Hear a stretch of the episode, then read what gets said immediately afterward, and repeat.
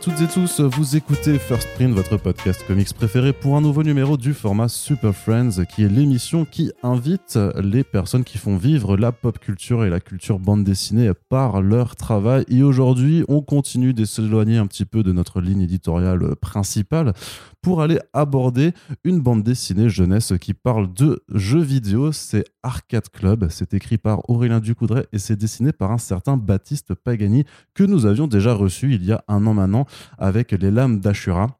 Si vous aviez écouté ce podcast, vous vous rappelez qu'à la fin, il vous disait déjà en fait ce projet Arcade Club. Et puis, euh, puisque le temps passe, eh bien, le projet est maintenant sorti.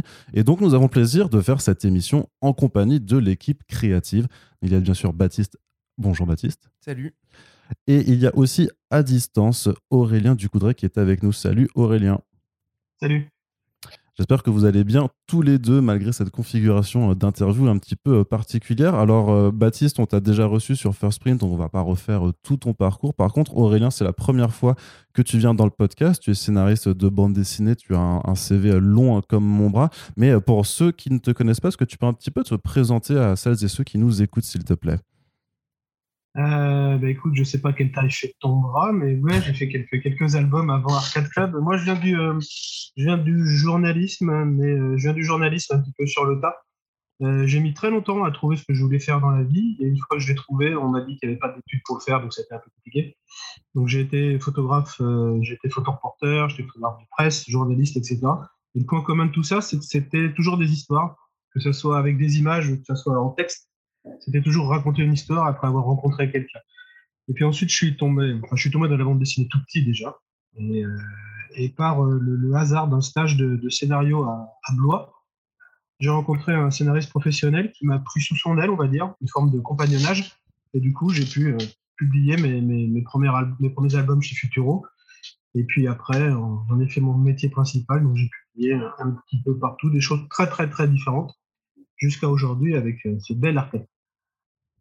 Très bien. Est-ce que vous pouvez un peu nous expliquer comment euh, ça s'est euh, monté ce projet euh, tous les deux? Vous vous connaissez déjà un petit peu d'avant? Parce que, bah, je sais que tu as fait The Grosse Série avec Guillaume Singelin, que tu avais écrit dans du Doggy Bag. Donc, je sais pas, vu s'il y a le label 119, c'est un liant pour, pour vos deux parcours ou pas. Comment, comment ça s'est fait alors? Bah, Du coup, je vais expliquer un peu. Euh, avec Aurélien, on se connaît depuis effectivement euh, The Grossery. Moi, moi, ça a commencé, je pense que j'avais fait un fan art au début du tome 3, d'un des personnages du tome 3, qui les avait publiés. Donc, on a commencé à rentrer en contact et à discuter euh, un petit peu autour de, des différents projets. Après, on a été. on éditait chacun, tous les deux, chez, chez le label 619. Et pour en ce qui concerne Arcade Club, bah, ça s'est fait. Euh, je me rappelle plus exactement comment ça s'est fait. Peut-être ah. préciser Aurélien, ouais. Je sais, je me rappelle plus. Moi, j'avais reçu, j'avais j'ai reçu un, coup de fil de d'Héloïse qui s'occupe de d'Ozu BD, qui me dit salut, on a un super projet et est-ce que est-ce que ça peut t'intéresser? On cherche un scénariste qui qui soit capable de ramener un projet euh, tellement foisonnant qu'on ne sait pas par quel bout le prendre. Moi, je me suis dit, bon sang, c'est super intéressant. Quoi. Et euh, elle me dit, ben voilà, ça parle de jeux vidéo. Jusque-là, je fais, bah ouais, pourquoi pas, moi j'y joue depuis longtemps. J'ai un petit garçon qui y joue, et puis euh, la perspective de faire un album jeunesse qui parle de, jeux vidéo, qui pourrait, pour une fois, être lisible par mon fils, c'était plutôt assez amusant. Et, euh, et puis bah, le projet, le projet est venu comme ça. Et je lui dis, mais tu, qui, vous a proposé ce, truc-là? Il me fait, mais c'est Baptiste. Je lui fais, bah, Baptiste, on se connaît. Donc, euh, ça va faciliter les choses. Et ce qui est rigolo, c'est qu'avec Baptiste, on s'était un, peu froissé il y a un petit moment. Et euh, ce projet nous a réchauffé. Et, euh, et c'était rigolo qu'Héloïse me propose ça.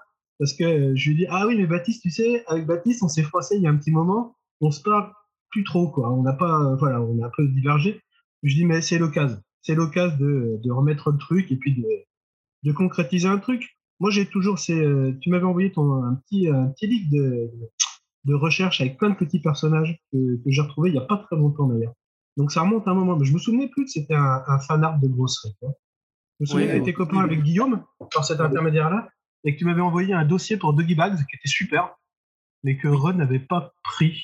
je crois qu'il l'avait pas pris. Ah, sur les, les, euh, les pri- un film de. Enfin, un truc de genre prison de femmes. C'était un truc comme ça? Ouais, c'était ça. Ouais, je m'en souviens. Exact, ouais, ouais, ouais. Donc ça s'est fait comme ça. Du coup, c'est rigolo parce que parce que moi, c'est c'est euh, c'est un projet que j'avais absolument pas prévu. Moi, depuis le début, j'ai je suis- quasi tout le temps à l'initiative des, euh, des histoires. Euh, ça vient vraiment de de- d'envie personnelle et euh, de- sans être désagréable. euh, chaque fois qu'un éditeur vous appelle pour vous dire, hey, on a pensé à toi, on a une super idée. Généralement, c'est pas pas bon signe ça finit par euh, des propositions. Moi, on m'a proposé une fois de faire euh, des albums sur des tanks de la Seconde Guerre mondiale, en me disant, hey, c'est une super idée. Moi, je la trouvais pas super cette idée. Je trouvais ça même un peu pourri. Mais généralement, les propositions d'éditeurs, c'est euh, comment dire Au niveau du marketing, c'est intéressant.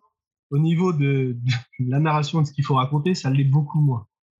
Donc là, voyant arriver le projet et voyant ce que Baptiste en avait fait jusque-là, euh, ouf, c'était un projet qui était, qui était vraiment excitant. Donc, j'y serais pas allé, comment dire, j'aurais jamais eu l'idée. J'y serais pas allé tout seul. Mais après, ce qui était super, c'est que Baptiste m'a permis de, de vraiment de, de m'approprier l'histoire et qu'on la développe ensemble. Et, euh, et ça, c'est super. D'accord, bah tu Du peux coup, nous... du coup, ça a fait un album assez personnel sur quelque chose qui n'était pas du tout au début. Donc c'est rigolo, c'est amusant de danser sur ça. Tu peux expliquer un peu comment tu as participé à développer cet univers justement Alors, c'est vraiment dans, dans, dans la recherche de, de l'univers, du, du design des personnages Euh, alors, c'est faut, faut reprendre euh, un petit peu à l'envers le truc. Ouais. C'est-à-dire qu'à la base, moi, j'avais ce, ce projet-là. C'était un truc sur l'e-sport. Euh, sur euh, enfin, des compétitions et en particulier de versus fighting, hein, de jeux de combat. Moi, c'est un truc que- qui me passionne depuis hyper longtemps et je trouve que narrativement, il y a énormément de trucs à raconter avec les personnages, leurs avatars, etc. C'était une des premières versions que j'avais proposées à Ozu. Et c'est pas que ça coinçait, mais il y avait quelque chose qu'on avait du mal à adapter avec le côté jeunesse. Donc, elle me demandait si j'avais rien contre d'avoir de, de, de travailler avec un scénariste pour le coup, parce que c'est vrai que moi j'ai jamais fait de jeunesse pour le coup. Quand elle m'a proposé, ils m'ont dit qu'ils étaient en contact avec Aurélien. Effectivement, moi j'étais hyper content en disant oui, c'est parfait, c'est ça va être nickel. Et justement, le, le truc qui est très très bien, c'est que Aurélien lui a réécrit from scratch véritablement toute cette histoire de, de compétition de jeux d'arcade. Donc, c'est, euh, mais tout en gardant certains éléments de personnages qui avaient, etc. Mais véritablement sauce, c'est ce qui fait que ça donne un scénario auquel j'aurais jamais pensé moi, parce qu'il y a véritablement toutes les idées, toutes les, toutes les choses dont veut parler Aurélien dedans. Et le- l'effet bonus et, qui, est, qui est vraiment très très bien aussi, c'est que Aurélien, je pense pas me tromper en, en- en disant que tu as une connaissance un peu moins approfondie que moi en jeu vidéo. Ah non, tu te trompes pas du tout, non. Et du coup, ça c'est un plus hein, parce que euh, moi, je pense que je me serais embourbé dans des considérations extrêmement techniques et extrêmement euh, très proches, très frontales du jeu vidéo, enfin très très près du sujet. Et avec Aurélien, on s'éloigne un petit peu ça pour retrouver vers un, retourner vers un- une narration véritablement jeunesse, un peu plus universelle, avec tous les thèmes qui sont abordés avec Bilal, avec euh, par exemple Vicky et sa mère, etc. Tout ça, c'est des choses que j'aurais peut-être pas euh, véritablement travaillé si j'avais pas eu, euh, eu le, si j'avais pas travaillé avec Aurélien à ce niveau-là. Donc, donc c'est un scénario d'Aurélien. Et après, moi, je mets mon grain de sel sur quand il faut adapter un petit peu les jeux vidéo, quand il faut. bah, après, sur tous les noms, les, les noms de jeux, les, les références. euh, Mm. je- je- il y a une référence au minimum par page dans la BD. Il y en a un peu tout le temps. Je me suis fait plaisir là-dessus. Donc voilà, c'est vraiment un, un boulot à quatre mains, mais, euh, mais, euh, mais on s'apporte, euh, je pense, autant à l'un l'autre et c'est ce qui fait le- ce projet relativement unique. Quoi. Mais alors, le jeu vidéo, c'est vraiment un univers qui te passionne en tant, en tant que tel, en fait, et tu avais envie absolument d'avoir ce dont ce que tu disais, tu avais des, des projets de- d'histoire, en fait, de, dans cet univers de toute façon-là, Ouais. Parce que tu es un gros gamer aussi. euh, Ah, que- complètement, oui. C'est euh, Ouais. bah, l'histoire que je raconte un peu à tout le monde et que je me demande si je ne l'ai pas mis dans une de mes biographies euh, que je file au- à la presse. Euh, moi, j'ai commencé à 6-7 ans véritablement chez un pote qui avait une Nintendo. Moi, j'avais pas de Nintendo. Et une fois qu'on avait fini les jeux, on s'est mis à dessiner ce qu'il y avait dans les notices de jeux. C'est-à-dire les personnages de Megaman, les personnages de Mario Bros, trucs comme ça. Et au final, on jouait plus. On jouait à, enfin, on jouait à dessiner. Je pense véritablement que le dessin, moi, c'est venu à partir de ce moment-là. C'est à force de recopier des robots masters de Megaman ou des trucs comme ça. Euh, c'est venu véritablement tout ça. Et je pense que le premier métier même que j'ai en- eu envie de faire dans graphiquement, enfin dans, dans, dans, le cadre du graphisme, c'était caractère designer ou Mmh. dessinateur dans les jeux vidéo. Quoi. Ok.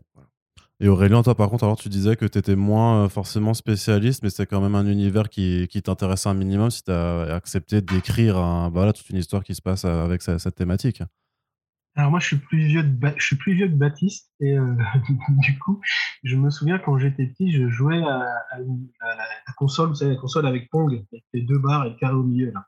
C'est vraiment le, super ancêtre. Je jouais ça chez ah ma grand-mère. enlève ta console de ma télé, tu vas me la casser. Ces trucs de jeux vidéo, là, ça casse les télés. Donc c'est pour dire, je suis pas, je suis, voilà, je prends un petit coup de vieux. Mais euh, moi, j'ai toujours joué aux jeux vidéo. J'ai toujours aimé ça. J'ai pas une Nintendo, j'ai eu une Sega. Moi, j'étais tout de suite du côté Sega. Nintendo, c'est ma cassette. Donc j'ai eu toutes les Sega qui sont suivies, j'ai toujours une PS4 et, je joue, mais euh, je joue de comment dire, je suis pas, je peux, j'arrive plus à passer autant de temps sur des jeux vidéo. Moi j'aime des parties assez rapides, assez nerveuses, une demi-heure, un grand maximum, ou alors, euh, ou alors une semaine complète et euh, je joue plus jamais au jeu. Mais je, je, pense que je suis bien, bien moins accro et, et moins puriste que toi. voilà. Après, quand on parlait de, par rapport au Arcade Club, ce qui est rigolo, c'est que ce scénario, on enlève les jeux vidéo, on met le handball à la place, il mhm. fonctionne de la même façon. Vous mettez les cartes Pokémon à la place des jeux vidéo, ça marche pareil. Mhm. C'est ça ce qui était vraiment intéressant avec, euh, avec euh, la collaboration avec Baptiste, c'est que je savais que tout ce que je pouvais écrire sur les jeux vidéo, je pouvais mettre n'importe quoi, lui, il saurait le transformer en une référence qui aurait un sens par rapport à ce que je veux raconter. Et euh, moi, ça m'a économisé des heures et des heures de recherche atroces que je n'aurais jamais trouvé, à mon avis, à certains trucs, je n'aurais jamais trouvé. Et euh, lui, il avait ce, ce, décalage de sens qui était super intéressant. Et, euh, et euh, oui, je pense qu'on s'est bien trouvé sur ce truc-là. Héloïse, elle a eu le, le, le, creux ou les fins, je sais pas comment on dit. En tout cas, elle a bien joué, elle a bien compris qu'on pouvait vraiment s'apporter sur cette histoire. Et moi, j'avais jamais écrit en jeunesse non plus. Et le premier truc que j'ai fait, c'est, je me suis dit, ne te préoccupe pas de savoir si c'est de la jeunesse ou pas. Écris une histoire, on verra après avec Baptiste et Héloïse si ça rentre dans les canons jeunesse. Moi, je sais pas très bien ce que ça veut dire jeunesse, que quand j'étais petit, le seul truc qui m'intéressait, c'était de dire des trucs qui n'étaient pas pour la jeunesse. Et je pense que les, gosses de maintenant, ils sont pareils. Si on leur dit, tiens, c'est pour toi, c'est un truc jeunesse, ils vont faire, bon, ça m'intéresse moyen, quoi. Ah C'était la question sur laquelle j'allais venir parce que justement, c'est de la BD jeunesse et, de, je voulais justement savoir s'il y avait quand même des, euh, bah, des particularités en fait à, écrire des à, écrire des personnages de gamins parce que bah, très souvent, enfin, moi j'ai toujours l'impression qu'il y, a un petit peu le, piège, c'est de décrire justement de, des gamins avec une façon de penser d'adulte en fait et du, ah coup d'être trop en décalage en fait dans la façon dont ils s'expriment ou de ce qu'ils pourraient, ce qu'ils pourraient ressentir et agir. Bah, j'espère qu'on. Alors, par rapport à la façon de s'exprimer, euh, je pense qu'on n'est quand même pas tout à fait raccord avec la façon dont s'expriment les enfants maintenant. Non, non, c'est. Euh, non, mais c'était pas le but aussi. On n'avait pas envie de leur faire dire euh, bolos ou, ou s'enjailler ou des machins comme ça, les trucs de, jeunes. mais ça aurait sonné faux. Dans notre bouche, ça, aurait sonné hyper faux, je pense. Ouais. Après, écrire des enfants, moi, avec. je crois que c'est presque pas la moitié de ce que j'écris, mais un bon tiers, c'est souvent des histoires d'enfants ou d'ados. Et euh, moi, j'aime bien regarder le monde des adultes avec ce regard d'enfant, mais qui n'est pas du tout ce regard qu'on pense, oh, c'est un regard merveilleux, enchanteur. Moi, je pense que les enfants, ils ne voient, pas, le monde comme ça. Ils voient le monde exactement comme nous, c'est juste qu'ils ne l'interprètent pas de la même façon. Et, euh, et moi, j'aime bien ce petit décalage-là, parce que ça apporte des, comment apporte des antagonismes qui sont très, très intéressants dans l'histoire. Et là, moi, ce qui m'intéressait dans Arcade Club, c'est ok, il y a le côté euh, concours, il y a le côté jeu vidéo, mais ces personnages à côté, qui ils sont, quoi? Je veux dire, cette gamine, Vicky, qui, qui sait Quand elle rentre chez elle, qu'est-ce qui se passe? Donc, le coup de sa mère qui est sous cacheton, trouvais ça intéressant. Je dis d'ailleurs, dans une BD jeunesse, ça, ça passera pas. À mon avis, on va me dire non, non, les, les parents sous Prozac dans une BD jeunesse, ça intéresse pas. C'est passé tout seul, mais au contraire, ça a vachement enrichi.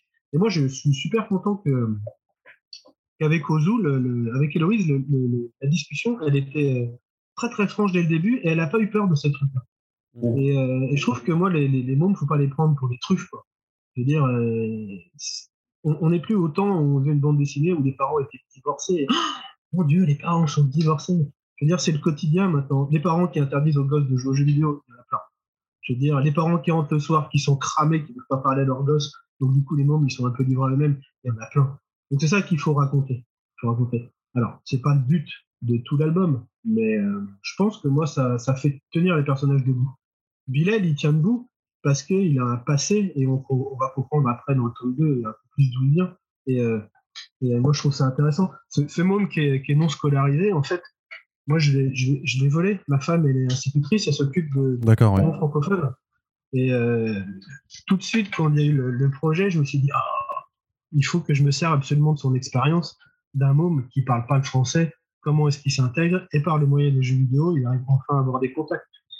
Mon travail aussi, c'est euh, un travail de recyclage. hein, ça fait un peu, ça fait un peu bac jaune, bac vert pour les, pour les poubelles. euh, c'est- vraiment, je- j'essaye de me servir de tout, quoi, de tout ce qui passe à portée et de, de faire sens avec. Quoi. Et pour ça, le canevas du, euh, du concours de jeux vidéo, c'est parfait.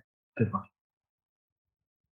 Ah, parce qu'il y a aussi quelque Pas chose du qui. répondu à la question. je pense. Ouais, bien sûr, mais non, mais ce qui m'intéresse aussi, c'est même dans la façon dont vous représentez au final l'univers du, du jeu vidéo, parce que même si tu dis que ça aurait pu s'appliquer à, à toute autre chose, enfin, le jeu vidéo aujourd'hui, c'est quand même, euh, il y a beaucoup de ressorts toxiques en fait, euh, dont on parle beaucoup dans les médias, et en fait, bah, Arcade Club euh, essaie vraiment de présenter le jeu vidéo sous un aspect ultra positif en fait, Euh, que ce soit bah, avec les interactions des personnages, mais le fait que Vicky aide par exemple. la, petite a joué à des jeux que son frère, auxquels son frère dit que c'est nul, que c'est pas pas du bon jeu. Il y a ces ressorts, le fait effectivement que ça permette à un gamin qui, qui a du mal à parler français en fait à s'intégrer dans un groupe. Donc il y a vraiment plein de choses euh, que, que vous avez mis dans, dans cette BD. C'est simplement du lien comme n'importe quelle, euh, n'importe quelle chose. Le football, c'est du lien, ça permet aux gens de se retrouver, pas tout, euh, que ce soit les jeux vidéo. Nous, on a, enfin, moi, dès le départ, je me suis pas du tout posé la question est-ce que le jeu vidéo, on doit le montrer de façon positive ou négative? Euh, Ces mômes, c'est le, c'est le truc qui leur plaît. Grâce à ça, ils se regroupent, ils font des trucs ensemble. Point. Moi, ça me suffit, quoi.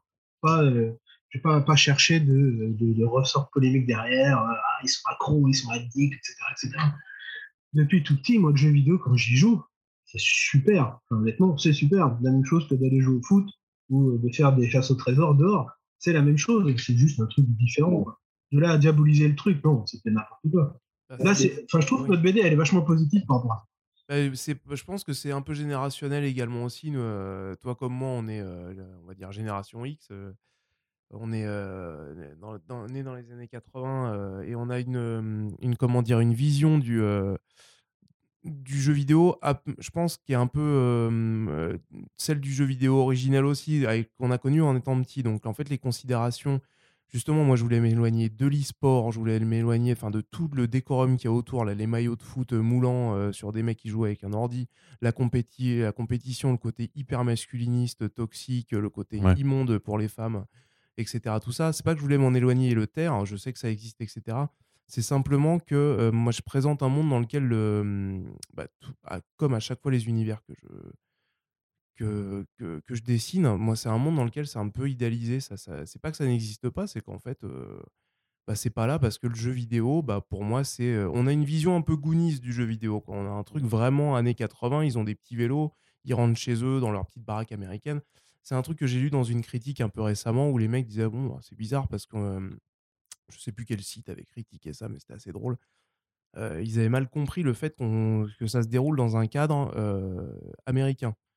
Alors que de un, c'est pas un cadre américain, pour moi, c'est autant brésilien que japonais qu'américain. Que, en gros, c'est juste un cadre ensoleillé, un peu, presque un peu ville, tropicale, urbain. Et de deux, moi, je voyais pas l'action. si je voulais vendre un petit peu un côté sunshine, un côté un machin, j'allais pas faire passer l'action à Manille-les-Hameaux, quoi. Ou à, enfin, pardon pour les gens qui habitent à Manille-les-Hameaux, mais, mais voilà, enfin, c'est, tu vois ce que je veux dire. Orléans aussi, il y a un moment où, où, on, on avait comme, comme série un peu de référence la série Netflix s'appelle Sex Education. Ouais. Qui est, enfin, en tout cas, selon moi, c'est un excellent vecteur et un excellent témoin de comment on écrit un peu de nos jours de manière un peu positive. C'est une, c'est une série qui est extrêmement positive sur plein de choses. Ça, hum, ça aborde énormément de questions, évidemment, sur les différentes sexualités, etc. Mais en vous les présentant de manière, bah oui, tout ça, c'est normal, en fait, dessus. Et l'autre chose qui est très, très passionnante dans cette série, c'est, moi, j'ai mis, je pense, une bonne saison à capter que ça se passait et en Angleterre et de nos jours.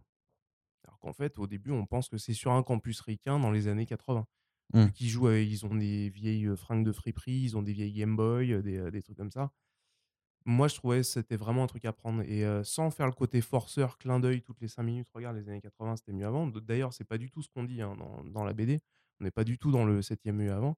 C'est simplement qu'on propose quitte à proposer un univers imaginaire, autant le proposer de manière un peu, fantasmée avec les trucs, heu, avec nos valeurs peut-être un peu doudou. Enfin, je sais pas moi, en tout cas, c'est clairement des valeurs doudou que j'ai, heu, avec, avec cette BD. Non, mais il y a un côté ludique aussi. Je veux dire, sur un bouquin qui parle du jeu, il faut que le bouquin il soit ludique aussi. Oui. C'est euh, assez simple. L'idée des relations entre les personnages, la place qu'a le jeu, c'est à la fois c'est à la fois le lien entre les personnages et le truc qui va permettre de les emmener plus loin. Mmh. Donc, euh, nous, on n'a vraiment pas eu ce. Et très très vite, on s'est mis d'accord euh, tout de suite sur ça. Je veux dire, c'est pas du tout le but de le but de cet album. Après, euh, oui, on a peut-être un, comment dire, un, un petit côté, euh, un petit côté fantasmé, mais je pense qu'il y a un petit côté méta. Tu parlais de, de gosses sur leur vélo. Moi, euh, je trouve que le jeu auquel se rapproche le plus la bande dessinée, c'est Paperboy. Tu vois Oui. C'est- c'est ce petit gosse sur son vélo dans cette espèce de grande ville colorée, etc. Et je trouve qu'il y a un petit côté à ça. Et, euh, et moi, je trouve ça bien parce que Paperboy, c'est un jeu vidéo, mais ça raconte l'histoire d'un petit monde qui travaille pour gagner un peu de thunes en balançant des, des journaux. En Donc, pétant euh, des c'est à la fois super fun et c'est à la fois la réalité. quoi. Je trouve qu'il y a un peu ça dans, euh, dans Arcade. Je l'ai pas mis dans la BD, j'ai pas fait de référence à Paperboy parce que c'est un sacré traumatisme ce jeu. Pour, pour ceux, ceux qui l'ont testé, c'est un jeu mais euh, infernal, infernalement nul. Euh, euh, Ba- Baptiste, tu as, un petit peu dû retravailler ton style aussi par rapport à tes précédentes euh, œuvres pour, pour Arcade Club, pour avoir quelque chose, j'imagine, un peu de plus euh, fédérateur pour un public plus, plus jeune? Euh, oui, euh, alors j'ai pas retravaillé, je l'ai, pas abordé comme ça, c'est simplement j'ai changé d'outil. Euh, d'habitude, moi je travaille euh, à 50-75% en tradi. Je fais jusqu'à mes ancrages en tradi à la couleur à l'ordi. Là, je fais tout à l'ordinateur. Euh, donc, euh, pour entrer un peu dans les détails sur iPad avec Procreate, etc., qui propose quelques accompagnements de forme ou des, synthétisations de forme. Alors, on pourrait se dire, ah tiens, c'est triché, il fait des cercles avec, euh, grâce au logiciel, etc., il fait des cercles, des cercles parfaits. Moi, je cherchais ça justement pour avoir un côté justement synthétique dans mon dessin que j'ai pas forcément dans mes œuvres précédentes et qui m'emmène à, à un dessin qui justement ne serait pas jeunesse. Moi, je fais, euh, bah, tu connais mon travail, je fais très souvent des corps, soit très baraqués, soit très très. Enfin, c'est voilà, il y a des veines partout, c'est un très baston, euh, très. J'allais pas dire viril parce que c'est pas des BD virils non plus, mais très très musculeux, etc. Je voulais absolument pas qu'on retrouve ça dans de la BD jeunesse et surtout pas pour ce thème-là où ça n'avait rien à voir. Donc, euh, je me suis pas forcé, mais je me suis dit, c'est le moment d'aller euh, explorer un peu autre chose et de prendre carrément un, un autre outil. Si j'avais dû le faire en tradi, j'aurais bossé ça à, l'aquarelle et peut-être avec des, euh, des crayons un peu plus épais, hein, Mm. etc. Sur les recherches de personnages, c'est quelque chose que tu as discuté avec Aurélien ou de toute façon, c'est- il te laissait les, les designer comme tu l'entendais sur, euh, voilà, sur les. euh, Mmh, On n'a quasiment pas eu de. Moi, si, je lui montrais deux, trois, euh, des fois deux, trois personnages, deux, trois variables de personnages, mais Aurélien, non, non, il me laisse faire exactement comme, comme je le sens dessus, dessus. Puis on a eu un rythme de production qui est quand même assez rapide. On sort Ouais. quasiment un tome. Alors, le- vu que le prochain est prévu pour le milieu d'année, on sort quasiment un tome tous les six mois. On passe pas des mois à discuter de ce qui euh, machin. C'est-à-dire, on est dans, le- dans le dur directement. Aurélien, il envoie le scénario, on relit, on en reparle, etc. Moi, je- j'envoie quelques recherches de dessin et on part directement dessus. On a- Mmh. on n'a pas le luxe d'en parler pendant, euh, pendant un an. euh, voilà. C'est une, Donc, c'est une histoire de confiance aussi. aussi, Ouais. oui, bien sûr. C'est- une façon de travailler que tu adoptes toujours avec les artistes avec qui tu bosses, euh, Aurélien, ou c'est là, c'est assez spécifique sur ce genre de projet? Non, mais moi, j'aime bien. euh, Alors là, c'est particulier puisque c'est pas un, un projet que, que j'ai initié, mais enfin, au final. quoi. Mm. Mais, mais- mais moi, j'aime bien abandonner en fait le, le scénario quand il est terminé à la vision euh, de la personne avec qui je travaille. Moi, c'est ça ce qui m'intéresse. Euh, quand j'écris, on me demande toujours Ah ouais, comment tu vois le personnage? Moi, je vois pas le personnage. Quoi. Je les vois pas. Je les entends parler. Tu vois, ça, euh, la limite de la folie presque des fois. Mais je les entends parler et par leur façon de parler, je j'ai une vision d'eux, mais je sais pas s'ils portent un jean, des baskets, s'ils sont blonds, bruns, et je m'en fous complètement. Dans, l'écriture, leur, apparence au moment de poser le scénario et de mettre euh, les, oppositions en place, c'est quelque chose qui m'intéresse absolument pas. Je, je vois pas ça. Et du coup, quand je travaille avec quelqu'un, moi, après, je choisis aussi les personnes en fonction de leur univers. Euh, c'est ça. Quand euh, m'a dit c'est Baptiste qui propose quelque chose, j'ai fait ah mais je connais le dessin de Baptiste. Pour un truc jeunesse, mais sans problème. Ça peut passer tout seul. Ça, sera, ça peut être vraiment très efficace. Donc, euh, on n'a pas du tout discuté si liquide devait être rouge, brune, blonde, etc. Moi, ça m'importait pas du tout. J'aime vraiment ce côté abandon pour euh, quand on reçoit les premiers, les, premiers dessins, les premières planches. C'est c'est une redécouverte. C'est comme si j'avais pas écrit ce truc-là et que je le recevais comme si je l'avais jamais lu. Et ça, moi, j'adore. C'est vraiment le moment que je préfère. Quand l'autre s'empare de ce que j'ai écrit pour le, pour le mettre en image. C'est une traduction presque. non, pas presque. C'est vraiment une traduction en dessin et en narration d'un scénario. Moi, je pourrais faire des scénarios pour euh, le cinéma, pour le théâtre, pour autre chose, peu importe. Je veux dire, euh, euh, mais je pense que le, plus grand plaisir, ça reste quand même de, recevoir ces pages de bande dessinée, ou d'un seul coup, avec très très peu de moyens, ça prend vie tout de suite, quoi. Et, et ça, ça arrive très rarement où je dis ah non, je ne voyais pas comme ça. c'est vraiment très rare. Après, moi aussi, j'aime des gens qui ont un style euh, bien affirmé, avec un style particulier que tu reconnais tout de suite. Quoi. Je travaille pas avec des dessinateurs réalistes ou, euh, des dessinateurs euh, du, milieu, quoi. Ils sont, ils sont un peu interchangeables. Moi, j'aime les, choses marquées. Quand je travaille avec Guillaume Saint-Gelin, le graphisme, il est, marqué tout de suite, quoi. Avec Jeff Pourquier, c'est pareil. Avec François Ravard, ils ont des univers bien à eux, et moi, j'aime ça, quoi. D'accord. Et le, et le fait de, découper l'intrigue sur, trois albums, est-ce que ça, voilà, c'est comment est-ce que ça vous impose en fait de, gérer le rythme en fait et même les, euh, bah, les divers éléments de scénario? Quand vous savez que vous devez du coup bah, à un moment vous arrêter pour euh, et en même temps bah, donner envie de, de, lire la suite et que vous allez au moins devoir faire ça à deux reprises pour que les gens aillent euh, jusqu'au bout du, du, chemin avec le, troisième tome.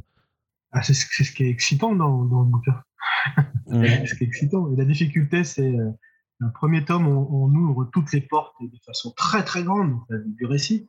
Le deuxième tome, on les ouvre encore plus grand, et puis après on se dit, oh là là là là, j'ai plus qu'un tome pour refermer tout ça. Comment je vais m'en sortir? Et c'est là que c'est vachement intéressant. Et euh, là, par rapport à Arcade Club, euh, par rapport au tome 2, le premier, on va s'apercevoir qu'il est en fait assez restreint par rapport à tout ce qui se passe. Le 2, on ouvre les portes très très fort. Il y a beaucoup plus de jeux, il y a beaucoup plus de personnages, etc. Et si on a la chance d'aller jusqu'au 3, il va falloir euh, contenir tout ça et arriver à le rediriger vers une fin souhaitable. Mais, euh, mais le, le, cliffhanger du tome 1, ça fait partie des grands plaisirs d'écriture. Le cliffhanger, je le connais toujours dès le début.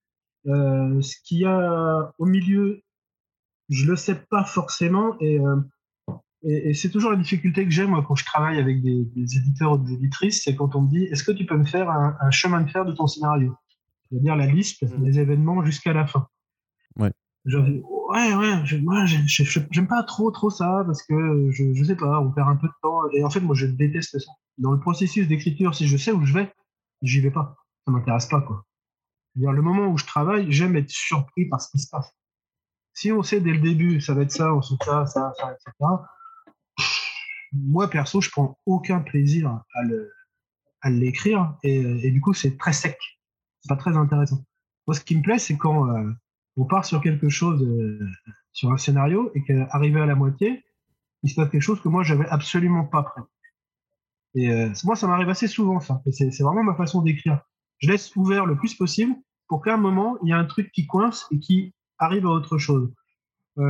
sur Arcade Club, le personnage de Bilal, je l'avais pas au début de cette façon. Pour moi, il était vraiment plus en retrait. Et finalement, il est arrivé, il a pris beaucoup plus de place que prévu, et, ça change complètement tout l'album. La fin, euh, sans dévoiler, et l'importance qu'il a à la fin du tome 1, je l'avais pas quand j'étais à la scène 2, à la scène 3 ou à la scène 4. Ouais. Bien sûr que non. Mais euh, avoir cette liberté-là, moi, d'abord, c'est un plaisir. C'est un, super plaisir d'écriture parce que euh, parce que je suis pas figé. Je sais, voilà, c'est toujours une découverte, c'est un, vrai, un vrai amusement, quoi. C'est ultra ludique encore. Et, si l'éditeur, je dois lui fournir un truc, euh, quand je les connais pas tellement, c'est la première fois que je travaille avec eux, ben, je leur raconte un peu n'importe quoi. Je leur dis, oh, à la fin, il y aura ça, tac, tac, tac, ça. Ils disent, ah ouais, super. Sauf qu'au moment du développement, ben, il y a des trucs qui sautent parce que c'est plus nécessaire. Quoi. nécessaire. Mais c'est bon signe, généralement. Quand des trucs euh, que je pensais nécessaires dégagent, c'est plutôt bon signe. Ça, veut dire qu'en parallèle, toi, tu, te laisses, tu dois te laisser surprendre par le scénario alors que tu sais, tu sais pas tout ce qui arrive, euh, tout ce qui va arriver. Hein. Bah, c'est marrant quand on parle. une seule fois aussi. Oui, oui, c'est fourni effectivement en une seule fois. C'est marrant que t'en parles parce que, euh, alors, moi, je suis, euh, je suis également scénariste parce que j'ai fait 3-4 BD où je suis au scénario. Pour moi, je suis scénariste en devenir parce que je suis plus dessinateur que scénariste au final, même si je crée mes propres. euh, Et du coup, j'ai une manière de fonctionner où j'angoisse vraiment pas mal avec ce que je fais. C'est-à-dire que moi, au contraire d'Aurélien, le chemin de fer, il est verrouillé. Alors, il bouge au fur et à mesure, etc. Mais au début, j'ai besoin d'un socle ultra solide parce que sinon, c'est panique à bord, etc. Je suis à peu près, on va dire, je pense pas me planter en disant ça, mais de la même école que Saint-Gelin, que Ron, hein, qui, qui lui, euh, bah, que tu as interviewé aussi, je pense qu'il t'a dit un peu la même chose. On est euh, peut-être un peu de l'école de l'angoisse et de euh, on, faut qu'on verrouille vraiment tout, etc. Quand j'ai commencé à travailler avec Aurélien sur Arcade Club et que j'ai reçu au début le scénario, au début pour moi c'était un peu panique parce que c'était euh, oula, euh, oh, mais je pas du tout comme ça, mais comment il fait, Oh, mais comment va faire, etc. Blablabla. Et euh, au final, Aurélien me disait, mais moi, j'ai besoin justement de pas savoir ce qui va se passer après ou de, que ce soit un peu libre euh, et que ce soit un peu organique au final. Et moi, au au euh, après un tome, je remarque que j'apprends beaucoup, beaucoup de ça. Je me dis, Oh, il y a peut-être moyen de se décoincer quand même un petit peu et puis de travailler de manière un petit peu plus, euh, effectivement, organique, un peu plus... euh, je- oui, un petit peu plus libre, un peu plus, presque un peu plus poétique au final, sur la manière de bosser, de se laisser, de laisser les personnages créer le- leur propre histoire au final. Donc moi, j'apprends beaucoup avec ça. Donc là, je me détends pas mal sur le, le tome 2. Le tome 1, au début, c'était, c'était pas la fête. Je me disais, voilà, quoi- comment je vais faire, euh, comment je vais me débrouiller. Au final, ça s'est très bien passé. Et euh, donc oui, je découvre. Et euh, autre chose que je découvre, c'est par exemple, je l'ai lu quand, il est, quand j'ai reçu l'exemplaire à la maison, je Mhm. l'ai lu d'un coup et j'ai remarqué plein de trucs que je n'avais pas remarqué à la lecture du scénario. Plein de choses qui coïncident euh, et des, euh, ce qu'on appelle, je crois, des paiements, enfin, en américain, là, des, euh, Le payoff. des payoffs, ouais, des, des choses que tu mets à tel moment. Enfin, c'est quoi Il n'y a pas l'histoire du fusil de Tchekhov que- aussi, ouais. Ouais, dessus, Mhm. où tu mets quelque chose et ensuite on le retrouve 10 ou 15 pages après sous forme de. Et des fois, je l'ai dessiné sans me rendre compte. Ça. Je disais, ah, mais c'est- oui, d'accord, oui, ça y ça. Et je trouve ça excellent. Je suis très, très. Que je puisse être surpris, moi, alors que j'ai bossé pendant 6 mois sur ABD. Encore, c'est une des véritables forces euh, du, euh, du scénar d'Aurélien et de, son écriture. Donc, c'est très, très cool. Et puis, euh, Aurélien, là, on est vraiment depuis le début très d'accord. Et depuis Grosserie, enfin, depuis que moi j'ai lu Grosserie, ça, c'est que on... l'univers, c'est une chose, mais c'est les personnages qui font tout. Donc, en fait, il Ouais. faut avant tout des personnages bien écrits, qui soient en porte-à-faux ou pas dans l'univers, etc.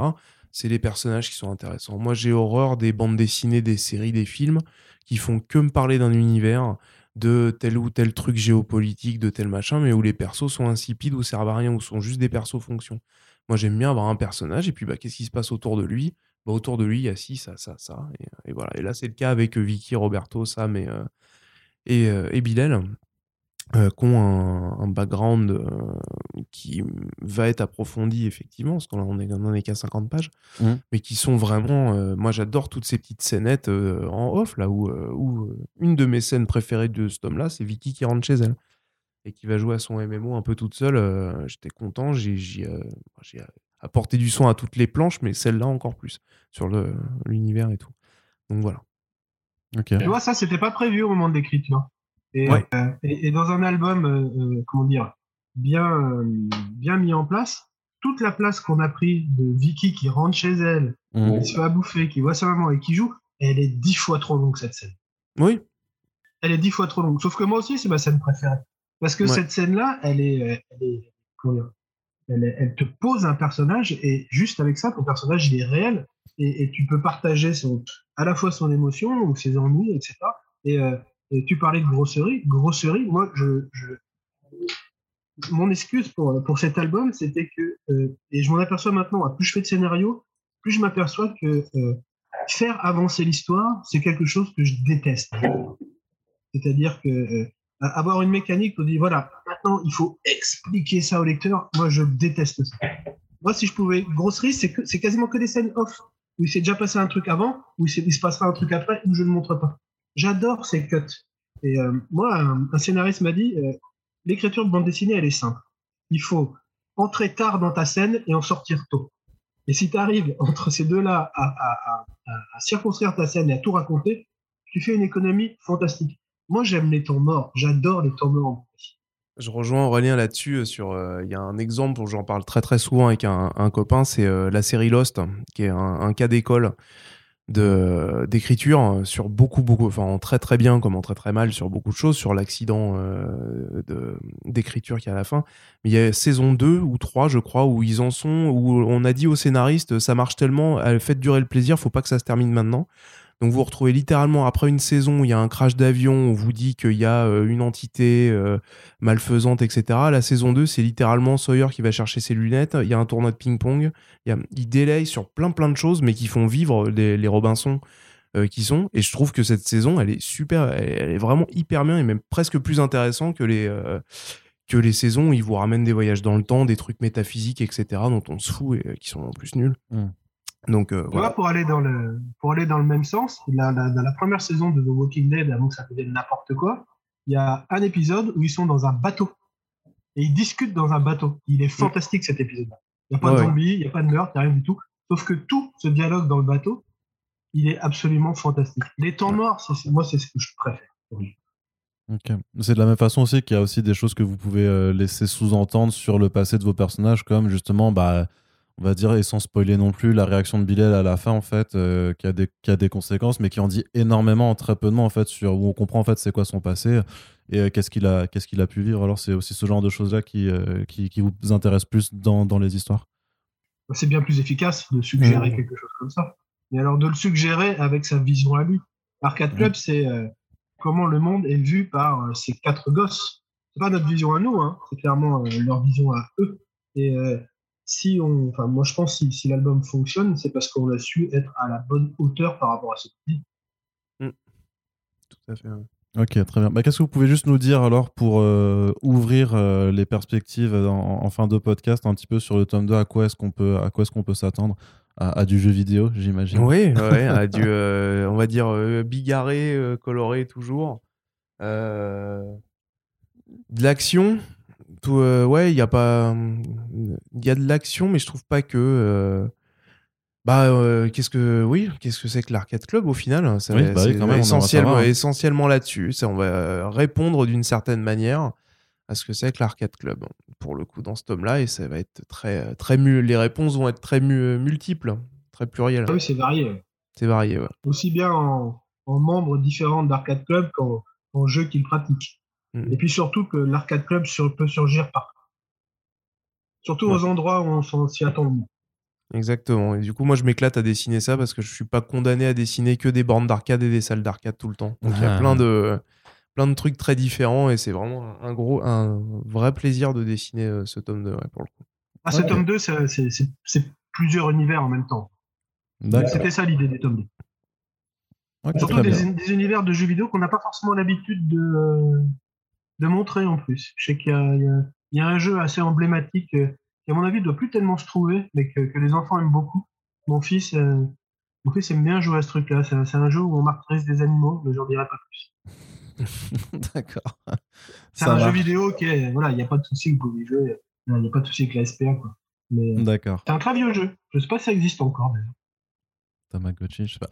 Ok, très, bien, très bien. Bah écoutez, euh, merci beaucoup euh, d'avoir été présent avec nous, Aurélien et Baptiste. Donc, euh, Arcade Club 1 disponible aux éditions Ozu. C'est voilà, c'est en librairie, puis le tome 2 arrivera plus tard dans l'année.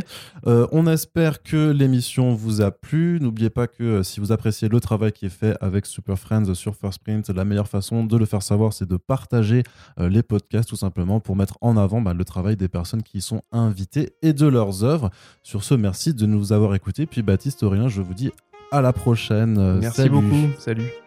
Merci, au revoir.